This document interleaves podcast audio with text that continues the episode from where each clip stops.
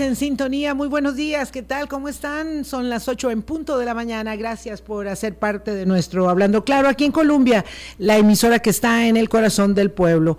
Ojalá hayan tenido un buen fin de semana. Guatemala ofrece sorpresas muy, muy significativas en la primera ronda de eh, las elecciones presidenciales, así que en contra todo pronóstico el candidato Bernardo Arevalo del grupo Semilla pasa a la segunda ronda con Sandra Torres, la ex primera dama eh, de la República, tres veces candidata presidencial. La segunda ronda se realizará en un mes.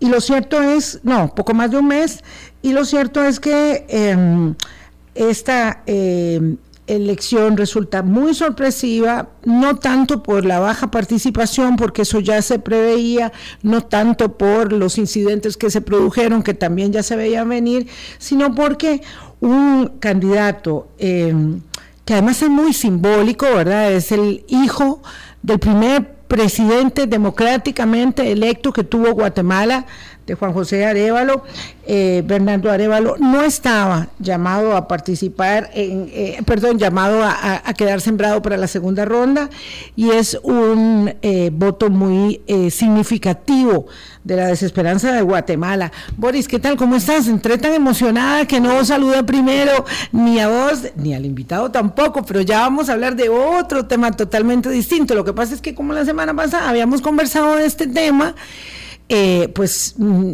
me entusiasmó mucho, he seguido esto en las últimas horas de cerca, me entusiasmó mucho el resultado. Buenos días, Vilma. Buenos días. Buenos días a todos los amigos y amigas de Hablando Claro. 20 de agosto es el balotaje allá en Guatemala. Este, como 15%, según el último corte que yo vi anoche, Sandra Torres y un 13%, don Bernardo. No, 15, sí, exacto, 15-12.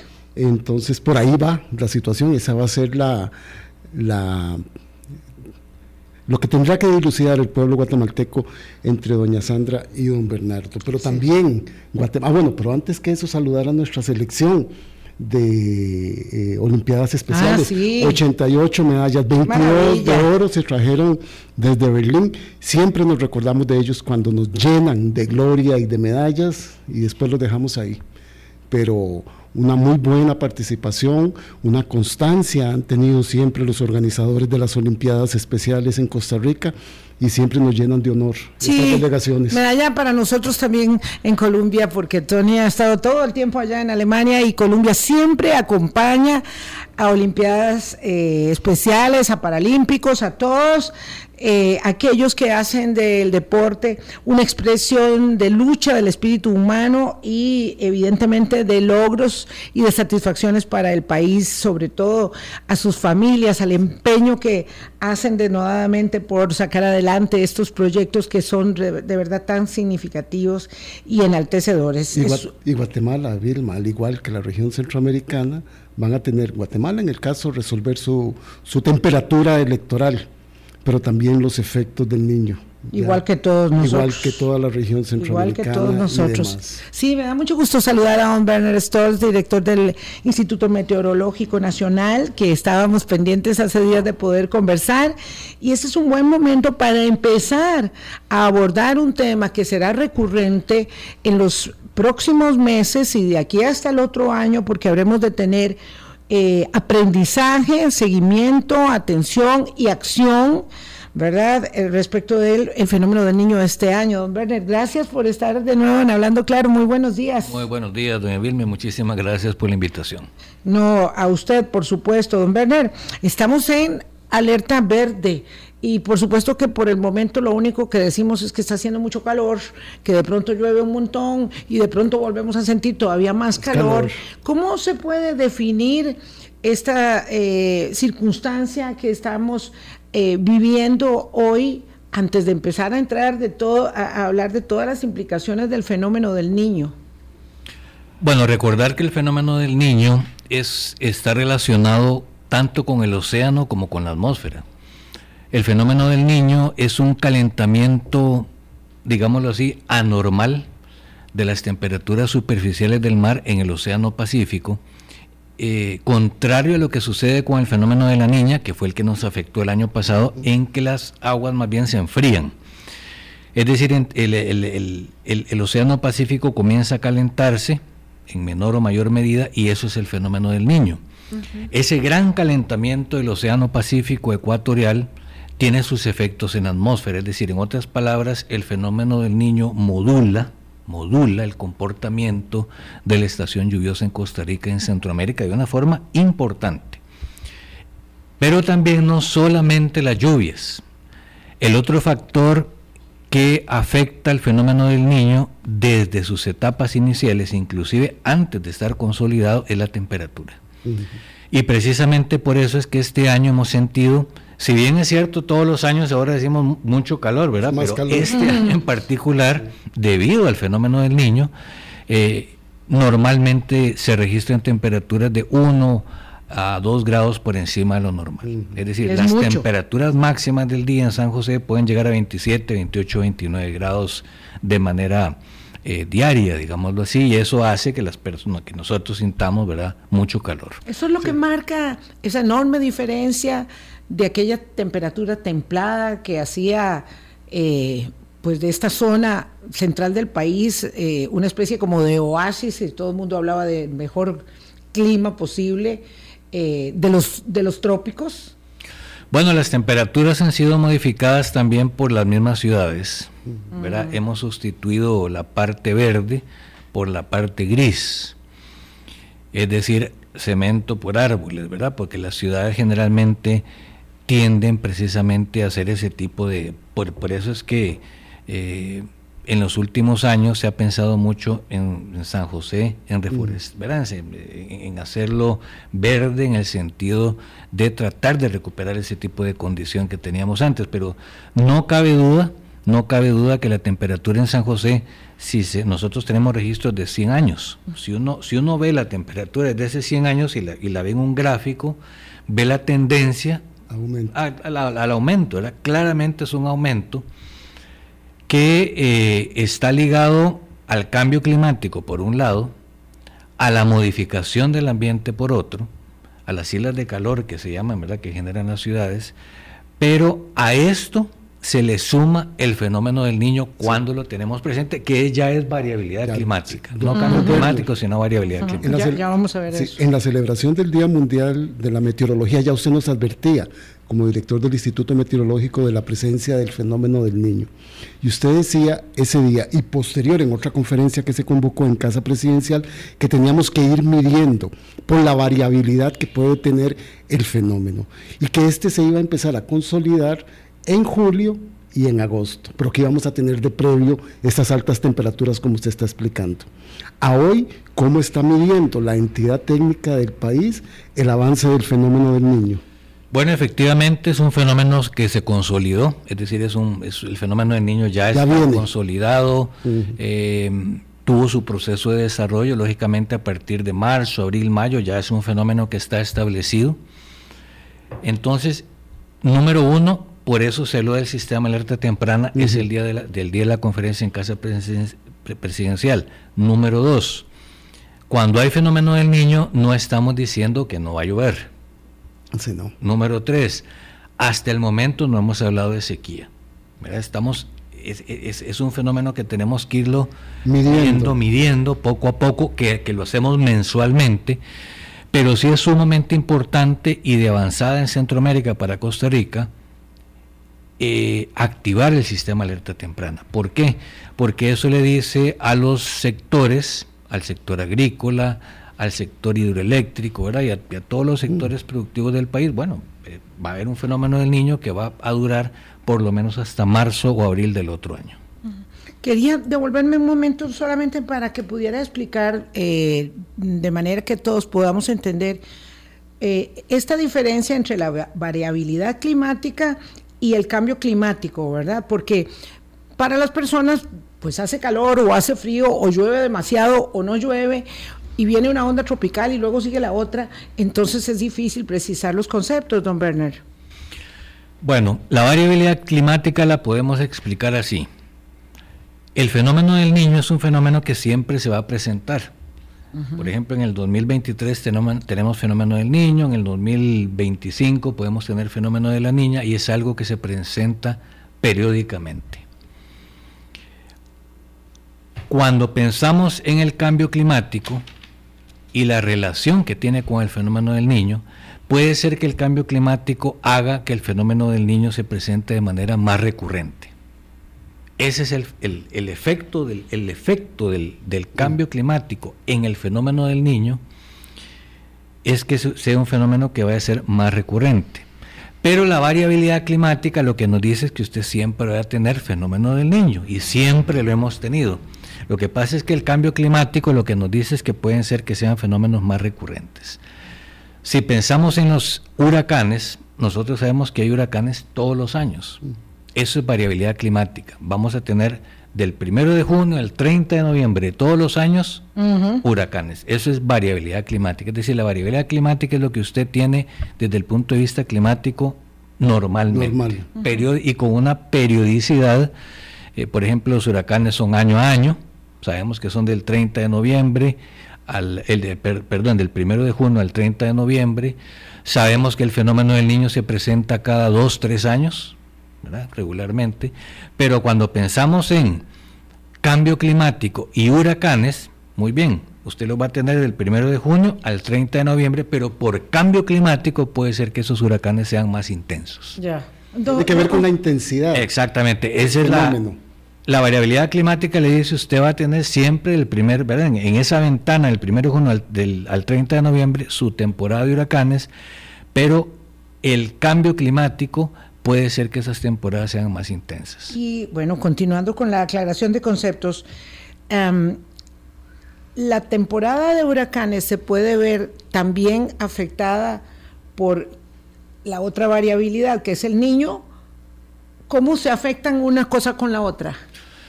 Cuando tenemos fenómeno del niño, científicamente ya, digamos, respaldado por estudios eh, que datan ya de muchos años, sabemos que la temporada de huracanes tiende a ser en, una eh, en cantidad tiende, tiende, a ser menor. Digamos que podemos tener siempre huracanes muy fuertes, eso podemos tenerlo. Pero resulta que las temporadas de huracanes son más débiles, por decirlo así, menos cantidad, aunque si bien es cierto podemos tener huracanes intensos, normalmente cuando hay un fenómeno del niño ya moderado fuerte, la actividad en el Caribe es menor. menor. En cambio, cuando hay, cuando hay fenómeno de la niña, que es cuando se han producido los grandes huracanes en Centroamérica, eh, tenemos más bien ciclones tropicales intensos, tenemos cantidad de ciclones tropicales muy por encima de lo normal, Así que la, variabilidad climática, cuando hay fenómeno del niño, también tiene su repercusión en los huracanes, los baja. Cuando hay fenómeno de la niña, por variabilidad climática, tienden a aumentar. Don Werner, y para esta temporada nos han eh, anunciado siete tormentas tropicales y siete huracanes. Entonces tendremos que ver los efectos y los impactos y la intensidad del fenómeno del niño repercutida en esta constancia que tenemos siempre de junio a noviembre de la temporada de huracanes. Sí, de hecho, de hecho la temporada de huracanes de este año está prevista normal. Una, una cantidad normal, 12 ciclones tropicales o ligeramente por encima de lo normal. Eh, por ejemplo, ahora tuvimos Brett. Brett, que sí. si ustedes ven, se, eh, Brett se, se, entra en la parte, o sea, frente a Venezuela. En ese sector, los ciclones tropicales tienden a experimentar condiciones climáticas muy adversas. Y de hecho, vean, Brett, ahí se de hecho murió, sí, se deshizo. Por, eso es que mucha gente no tiene cuál Brett, porque claro, porque como no tiene un impacto cerca, ¿verdad? Y tampoco tuvo un gran impacto eh, más, más ah, allá de las fronteras, como para que fuese una tragedia, pues entonces pasa de lejos, pasa de lado. Ahora hemos de decir que, que el Instituto Meteorológico sí ha avanzado de manera muy importante en ese tipo de, en, todos los pronósticos, pero por ejemplo en este de Brett, eh, probablemente antes le hubiéramos dado un, no sabíamos con tanta antelación que iba a tener ese, ese, ese final, digámoslo así, tan, tan rápido. Sin embargo, ahora ya nosotros, desde el inicio prácticamente, eh, ya la señal era, ese es un sistema que no va a afectar a Costa Rica. Luego venía Cindy, que es el que venía atrás, que también eh, desapareció. Ya desapareció. Así que es importante recordar que vamos a tener ciclones tropicales porque cuando hay fenómeno del niño, tal vez las personas tienden a pensar que no va a llover, que no van a haber huracanes, y no, vamos a seguir teniendo una, una estación lluviosa fuerte. Recordemos que cuando hay temperaturas máximas muy altas, los aguaceros tienden a ser muy fuertes. Y de hecho la actividad, la actividad eléctrica también es muy fuerte. Lo que sucede con el fenómeno del niño es que a medida que va eh, pasando la estación lluviosa, vamos a julio, vamos a agosto, vamos sintiendo más el déficit, no sequía, pero sí déficit en la cantidad de agua.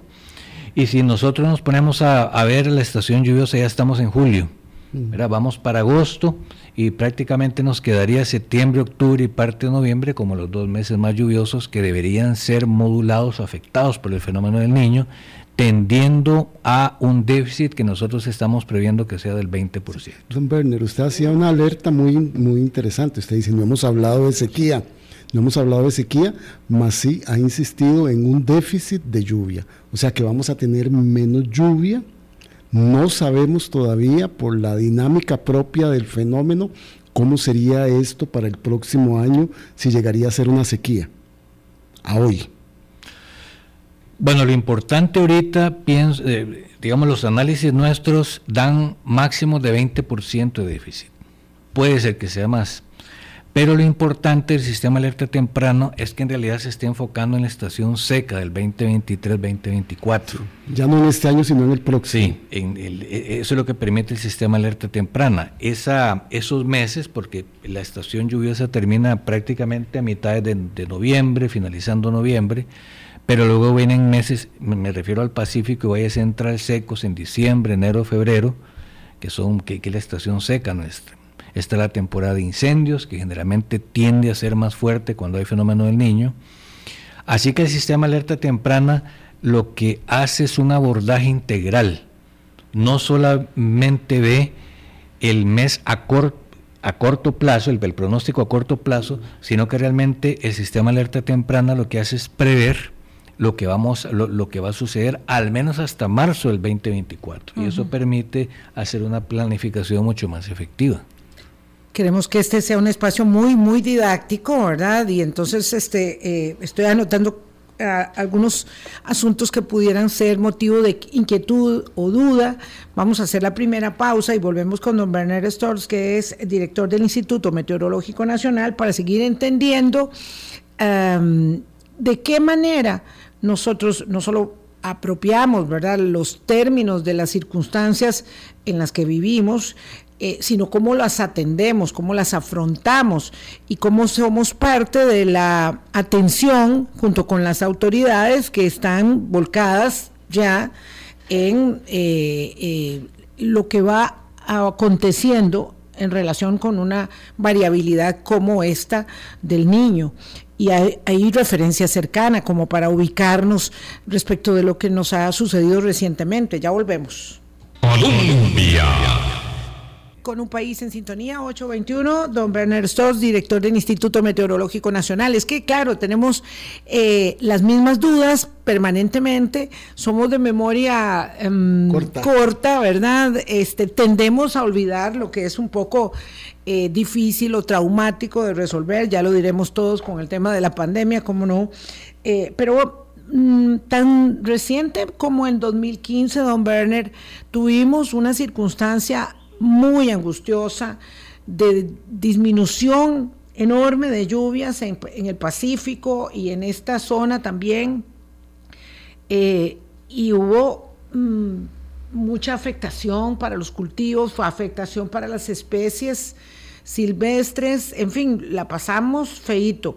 Tal vez no como eh, otras partes de Centroamérica que realmente vivieron mm, circunstancias peores, incluso hambruna. Es que cuando se habla de estos fenómenos eh, y uno piensa que la hambruna es, no sé, en África, ¿verdad? No se da cuenta que, sucede aquí muy cerca de nosotros, en, el mismo Centroamérica. Entonces, esto que vamos a, vivir con este fenómeno ya consolidado del niño 2023 y 2024, se puede... Eh, establecer como similar a lo que ya pasó en el 2015? ¿Será menor? ¿Será, puede ser mayor? Bueno, en el 2015 eh, prácticamente todo el año fue de fenómeno del niño. De hecho, el fenómeno del niño comenzó finalizando el 2014. Y el fenómeno del 2015 realmente fue un fenómeno del niño intenso desde el punto de, vista de las temperaturas del mar, que llegaron a alcanzar 2,6 eh, grados Celsius por encima de lo normal. Eso es ya un fenómeno del niño muy fuerte. Cuando llegamos a fenómenos del niño muy fuertes, casi siempre, en un alto porcentaje, hay sequía en el país. Ahora, ¿qué quiere decir sequía? Bueno, que tengamos un déficit del 20% persistente, porque si un mes hay sequía, pero el otro llueve, eh, perdón, si, en un mes hay déficit, pero en el otro llueve, no, no hay sequía. Tiene que haber una persistencia deficitaria mes a mes. Tiene que ser tres meses o más para declarar como cuando, se, como cuando se declara la recesión en la economía. Tiene que haber una persistencia. varios meses, sí. De hecho, recordemos que en el Caribe comenzó la sequía meteorológica en junio del año pasado. No está relacionada con el fenómeno del niño, pero ahí tenemos un claro ejemplo de que la sequía tiene que ser persistente. También es importante decir, ciertamente, como decía usted, doña Vilma, Centroamérica, particularmente Honduras, en este momento, debido al fenómeno del niño, ya tiene problemas de seguridad alimentaria. Porque tienen muchos meses, ya venían de estación seca, tienen un inicio de estación lluviosa muy deficitario y generalmente la parte central de Centroamérica tiende a tener un clima ya desértico, porque llueve muy poco. Costa Rica, la gran ventaja que tiene es que la zona de convergencia intertropical generalmente siempre está muy cerca de Costa Rica y Panamá. Y eso hace que las lluvias aquí siempre se den aguaceros y tengamos los, bueno, los aguaceros de junio típicos y todo eso para que la zona de convergencia se vea afectada de manera importante y se desplaza hacia el sur de Costa Rica, y es donde comienzan los problemas con la lluvia acá, necesitamos un fenómeno del niño fuerte. Fuerte e intenso. Puede ser fuerte este fenómeno del niño, puede ser, aunque el pronóstico actual es que sea moderado, hay probabilidad de que sea fuerte, pero de que sea un fenómeno del niño moderado, así que la previsión nuestra es que el déficit sea, se mantenga, digamos, en rango del 20%. Ese es el pronóstico que tenemos actualmente, por lo menos para Costa Rica. Para el norte de Centroamérica sí puede ser que sea mayor la afectación en reducción de lluvia, pero sin duda alguna es un fenómeno que hay que llevarlo. Acuérdense que el, Servicio Meteorológico de Estados Unidos, Australia, eh, Europa también, al inicio estaban contemplando un fenómeno del niño débil. O sea, no temperaturas de 2,6 grados como el 2015. Ahorita no estamos diciendo que va a ser como el 2015, todavía estamos muy lejos de, ser, de llegar a esos valores, pero ya están en moderado. O sea, ya están viendo que el fenómeno del niño no va a ser tan débil. Ahí mismo, en esta misma línea, don, don Berner, eh, vi en, en siete días un reportaje muy interesante eh, con, los colegas de ese espacio televisivo y habían unas proyecciones que hablaban de hasta 2.4 grados eh, por encima de lo normal, proyecciones internacionales, ¿verdad? Del, meteorológico de los Estados Unidos. Entonces, usted dice que en el 2015 fueron 2,6. Ellos están previendo que ahora sea hasta 2,4. ¿Ustedes también lo ven en 2,4 o, lo, son más conservadores, esperarían un poco más que entre el fenómeno con más fuerza? Bueno, el Servicio Meteorológico de Estados Unidos, ellos corren varios escenarios. El escenario 2,4 es el más pesimista. el más. Y el escenario, el, el, escenario, ese es el más pesimista. Y el más optimista, digámoslo así, es que sea eh, de menor valor, no 2,4, sino un grado y resto. Claro que nosotros, si ellos siguen proyectando esos valores, nosotros también vamos ya perfilándonos a esos valores. Pero inclusive ellos manejan un rango, ellos están manejando moderado, ahorita lo están manejando moderado por el momento. don Berner, ¿y cuándo, ¿Y? ¿y el Instituto Meteorológico Nacional podrá tener mayor información, mayores datos de si será moderado o será fuerte, porque ustedes avisaban que es a partir de julio, o sea, la próxima semana, que comenzaría a consolidarse ya el fenómeno. Sí, el fenómeno de hecho está consolidado y nosotros mes a mes, ya en este próximo que viene, ya debemos de tirar esa perspectiva. Si seguimos viendo que, porque lo, lo que hacen los servicios internacionales son rangos, ¿verdad? y digamos, por ejemplo, ellos dicen, el fenómeno del niño estamos previendo que varíe entre 1 y 2,4 grados. O sea, es un rango el que ellos claro. Enorme. Sí. Claro, es enorme. No es lo mismo uno que, porque en la afectación es muy diferente. Lo que sí es importante que ya nos alejamos de un niño débil. Ya, ya, ya, ya, sabemos que va a ser un niño moderado y que por, por lo menos moderado. Sí, por lo, por lo menos moderado y que por ende debería de afectar la distribución de lluvias, particularmente septiembre y octubre, porque junio realmente ha sido un mes eh, normal, digámoslo así, desde el punto de vista de lluvioso. Hemos tenido eh, lluvias importantes, normales en, Guanacaste, en el Pacífico Central, en el sur, inclusive en el Caribe, que venía siendo una región muy, muy seca. Así que septiembre y octubre deberían ser los, los meses digamos, con un déficit del 20% por lo menos, pero sin duda alguna, mes a mes, nosotros hacemos el ajuste correspondiente. El Consejo Agropecuario Centroamericano ya alertó a todos los ministerios de Agricultura que se tomaran las previsiones necesarias en la producción agrícola, en la producción ganadera, por lo que decía y explicaba Vilma, de que estos fenómenos tienen un impacto en las personas en la generación de energía, en el abastecimiento de agua y en la producción de los alimentos. Es así como ya estamos abordando a partir de, como usted ha explicado, don Werner, la integralidad que tiene que ver el Estado costarricense con la alerta temprana que se ha hecho. Definitivamente, el sistema, el sistema nacional de riesgo, que es un sistema en Costa Rica ejemplar, digámoslo así, a nivel mundial, es un, es un sistema de gestión de, de, riesgo que maneja, que, funciona muy articuladamente. Y el Instituto Meteorológico es una pieza clave porque nosotros somos los que damos los avisos, eh, eh, digamos, los científicos, por decirlo así, para, todo, para anticiparnos a los efectos de este tipo de fenómenos. Pero hay algo importante que quiero decir en relación al 2015. Hay una gran diferencia entre este fenómeno y el 2015. Vean que el 2015 ya desde enero había fenómeno del niño porque venía del 2014. Realmente el fenómeno del niño del 2015 se formó en los últimos meses del 2014, o sea que prácticamente toda la estación lluviosa del 2015 fue impactada por el fenómeno del niño. La gran diferencia es que este fenómeno prácticamente se está consolidando a la mitad de nuestra estación lluviosa entonces, eh, el efecto debería ser no tan extremo como el que tuvimos en el 2015. Luego es un fenómeno que estamos previendo que termine en marzo o abril del año entrante, que eso se va ajustando, pero esos son los pronósticos actuales, así que no debería ser un fenómeno del niño que se extienda más allá de un año, digámoslo así. Esa es la gran diferencia con el 2015. Los impactos en, en, abastecimiento de agua, en impactos en la producción, se están previendo para el próximo año. Hoy lo que tenemos que tener cuidado es con el aumento de las temperaturas y la exposición de las personas al sol, ¿verdad? Como, una, como, una, como un impacto ya inmediato del fenómeno.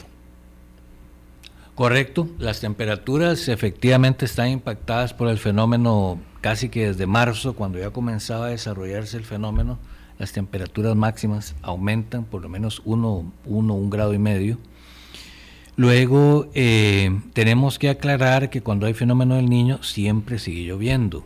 Por ejemplo, ahorita en junio ya tenemos el fenómeno consolidado y, hemos tenido aguaceros casi que diríamos normales. La afectación de este fenómeno casi que se va a ir dando eh, en el mes de, de agosto, septiembre, octubre, cuando ya sintamos la reducción de la lluvia, siempre va a seguir lloviendo, siempre van a haber aguaceros, pero en cantidad estamos diciendo que va a haber 20% menos de lo que normalmente se acumula.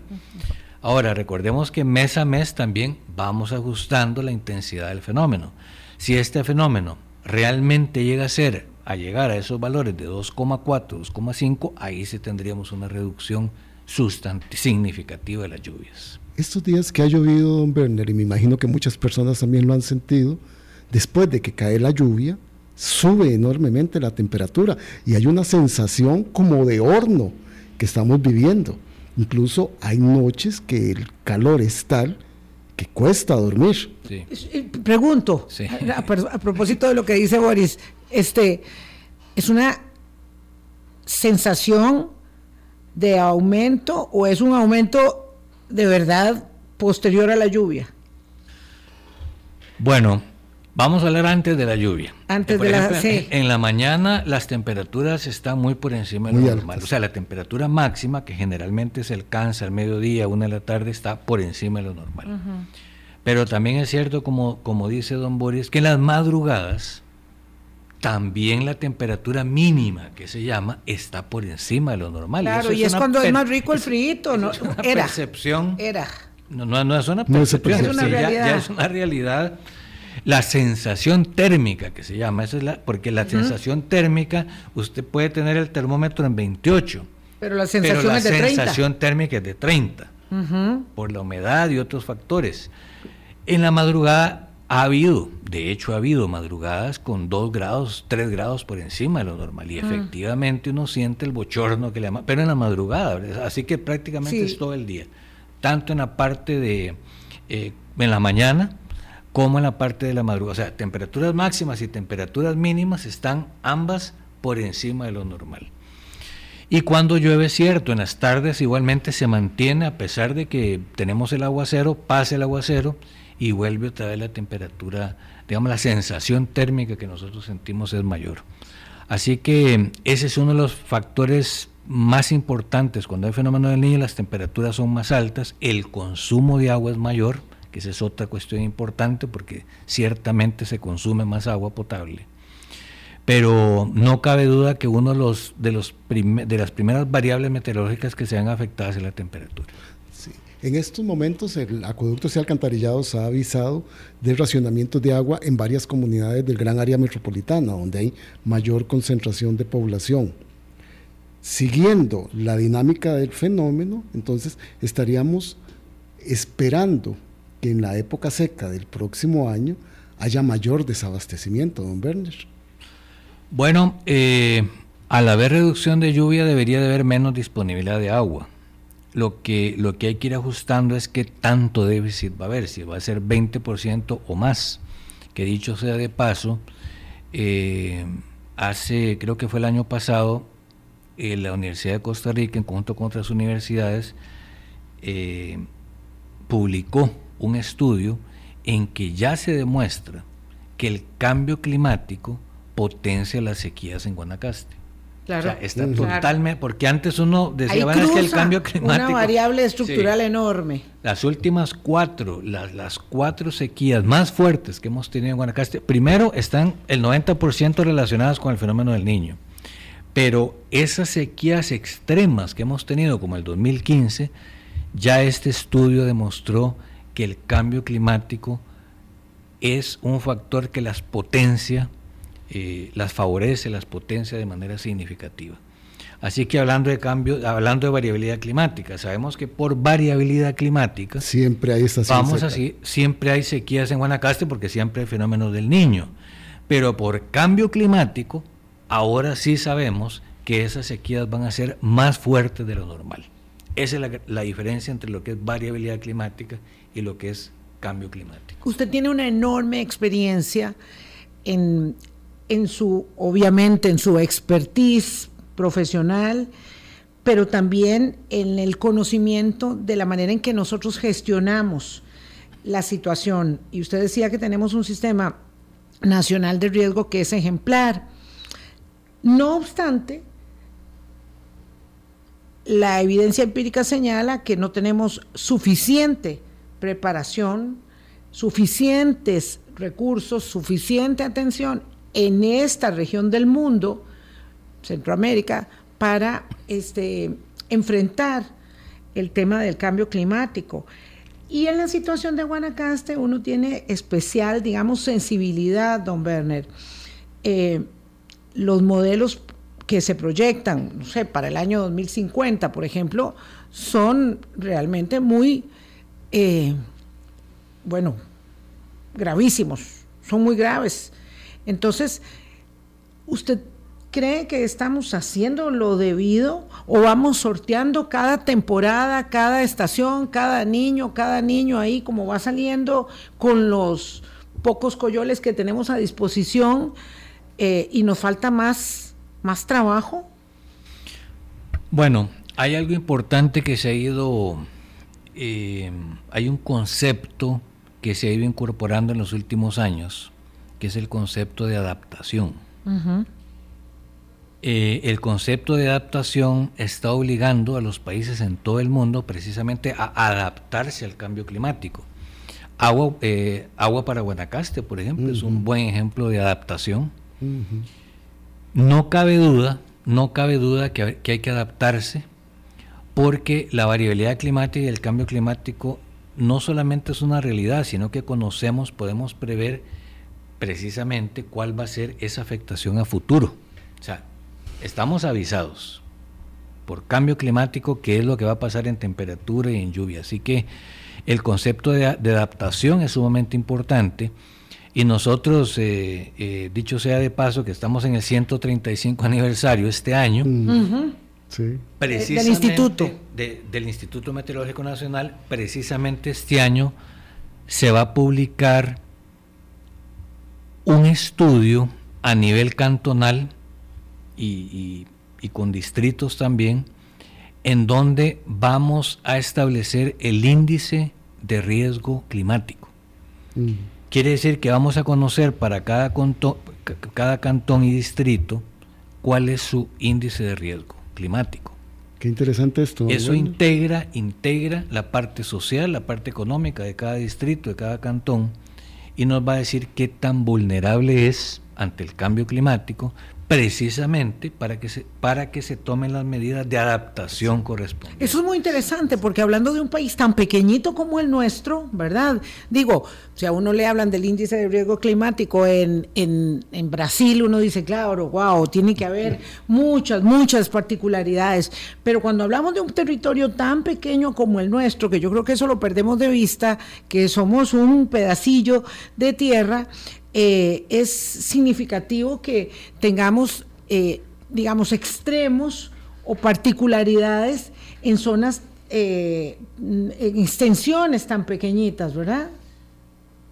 Físicamente, continentalmente, podemos ser un país pequeño, pero por la particularidad que tenemos, un país, somos un país meteorológicamente muy grande, porque estamos en una zona precisamente en donde el flujo interoceánico del Caribe hacia el Pacífico realmente es un regulador del clima tropical y mundial.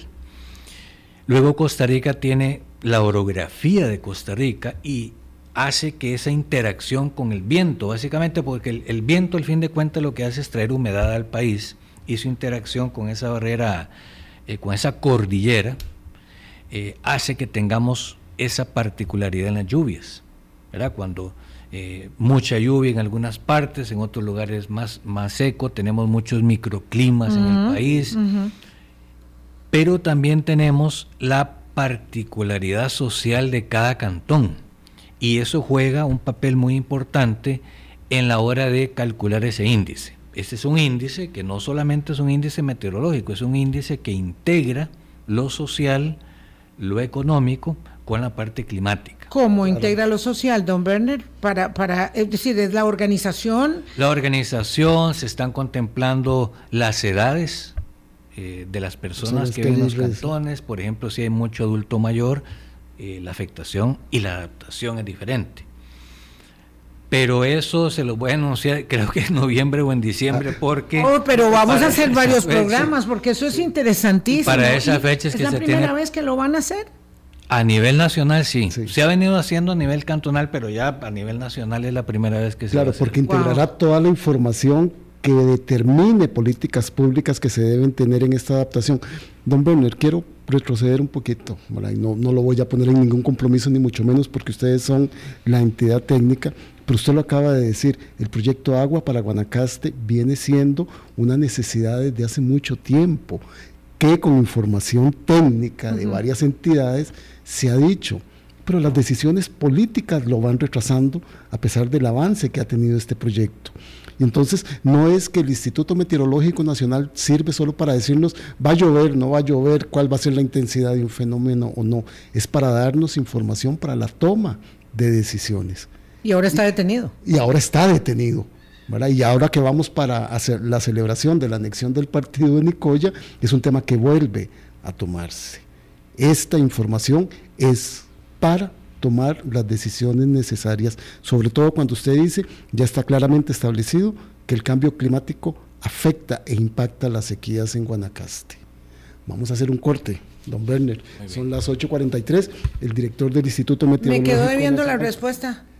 Digo, quería que don Werner hablara. Bueno, vamos a la pausa. después de la pausa.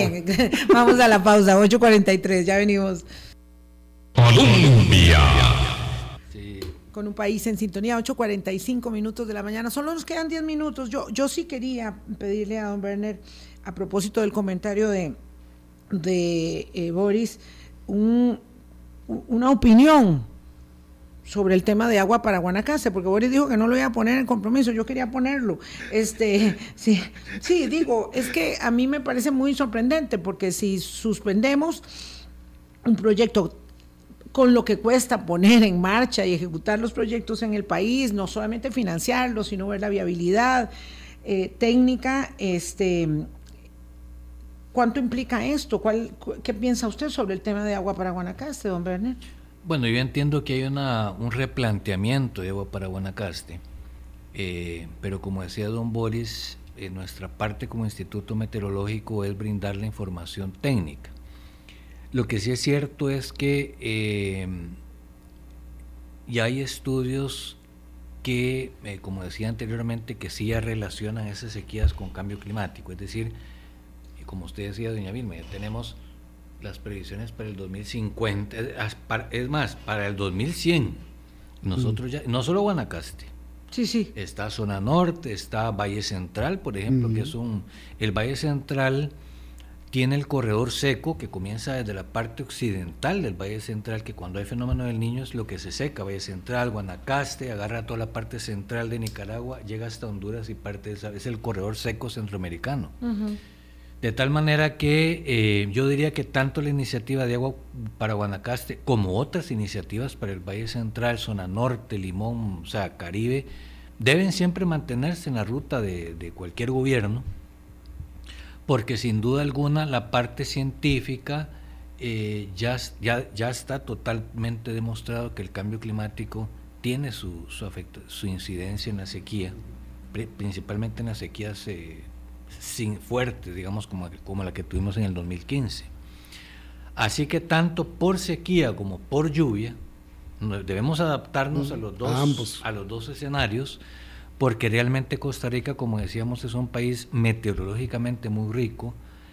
Ahora conocemos mucho más qué es lo que modula la estación lluviosa. Sabemos que hay oscilación, por ejemplo, voy a hablar ahorita técnicamente, pero hay una oscilación que se llama la oscilación de Madden-Julien esa oscilación, cuando está presente sobre el país, hace que las lluvias sean más fuertes. Más o menos dura tres semanas. Cuando ya no está presente, los aguaceros bajan en intensidad. Eso no lo sabíamos hace 8 o 10 años. Lo importante es... Y eso no está, obviamente no está presente ahora porque estamos en el niño. No, siempre, siempre, independientemente del fenómeno, esa es variabilidad climática. esa oscilación que pasa sobre el país y vuelve y está pasando, eso es variabilidad climática. Mm, y es nuevo. Ahora nosotros sabemos, hace algunos años atrás, comenzamos a relacionar esa, esa oscilación, y cuando digo oscilación, es la forma en que, simplemente la forma en que el viento, en la forma en que el viento se mueve a unos 12 kilómetros por encima del país. Esa, ese tipo de oscilación hace que los aguaceros sean más intensos o menos, intensos. Cuando la oscilación de Mayen Julian cambia y ya no está sobre el país, nosotros sabemos que los aguaceros van a ser menos intensos. Y por eso es que ahora los pronósticos nuestros también son más, más acertados, porque vamos conociendo todos esos factores dinámicos que modulan la estación lluviosa. No solo es el fenómeno del niño, no solo es la niña, sino que hay otras oscilaciones que se suman a esa variabilidad climática. para reiterar, nada más. Entonces, la información científica y la información técnica ya ha sido suficiente para el proyecto Agua para Guanacaste.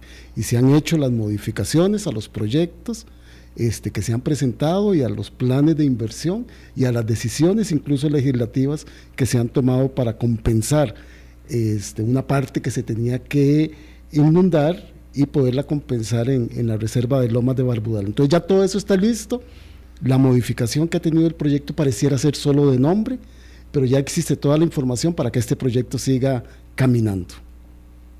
Bueno, entendería que sí.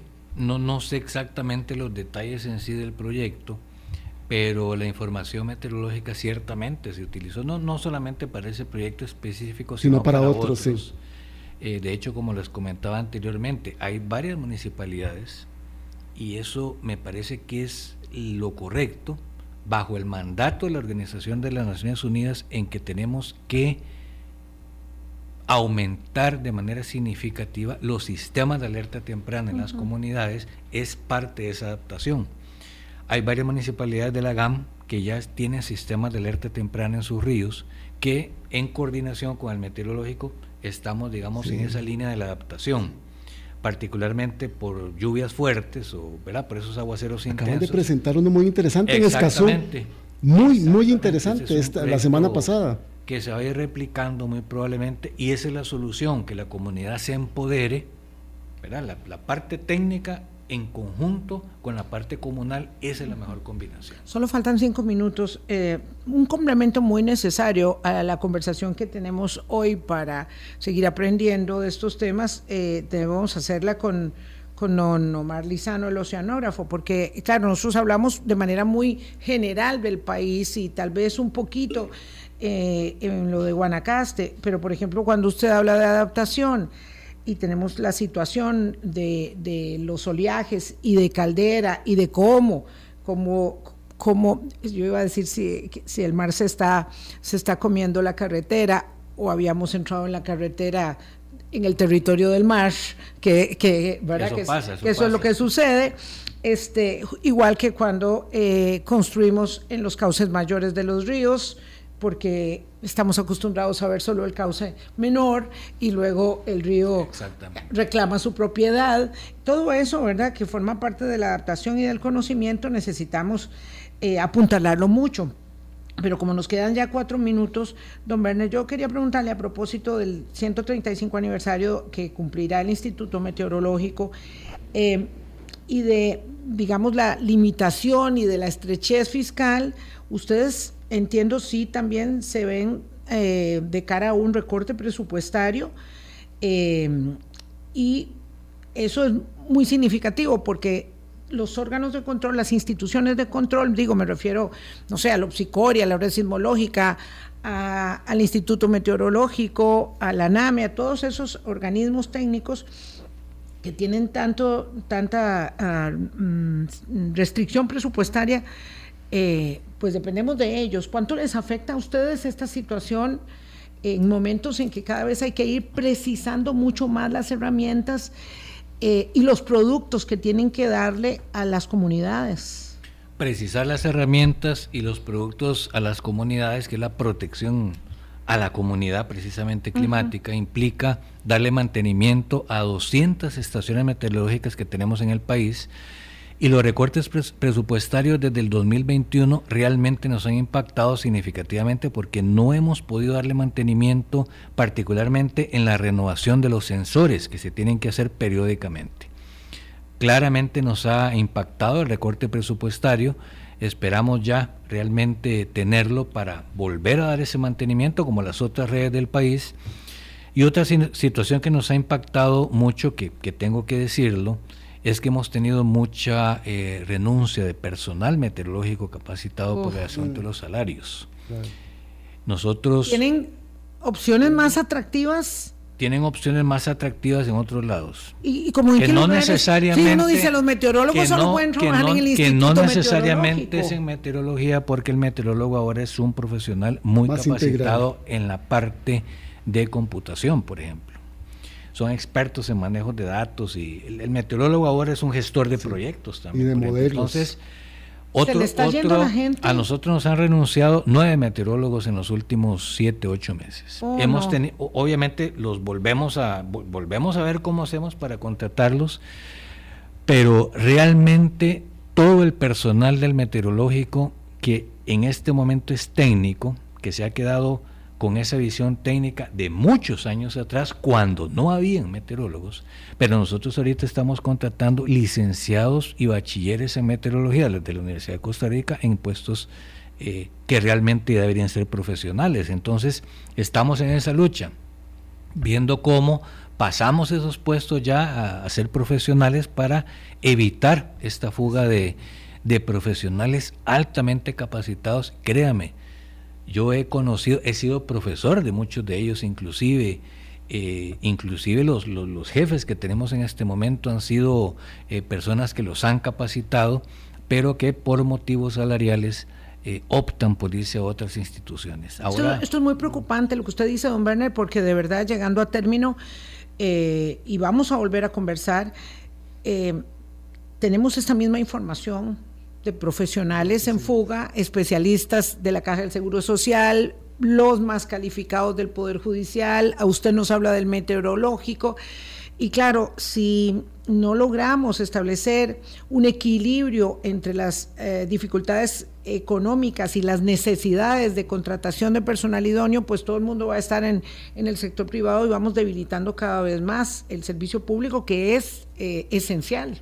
En el caso del meteorológico diría que es esencial.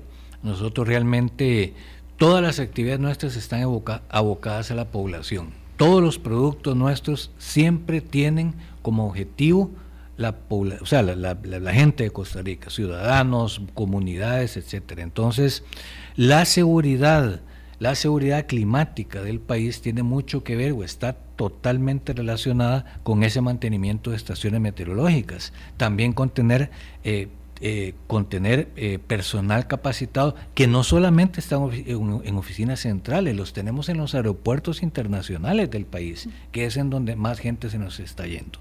Así que sin duda alguna, sin duda alguna, es un, una, es un proceso que tenemos que llevar a cabo para ver cómo esas plazas de técnico pasan a ser profesionales, profesionales para que pues nuestros meteorólogos realmente eh, tengan una remuneración justa y eh, sigan con nosotros en el y que, y que sigan dando la información necesaria, don Werner. Muchísimas gracias, gracias por llamarnos la atención y vamos a llevarle la temperatura. Sí, la temperatura. Vamos a seguir nosotros llevando el pulso aquí con la herramientita que tenemos a mano.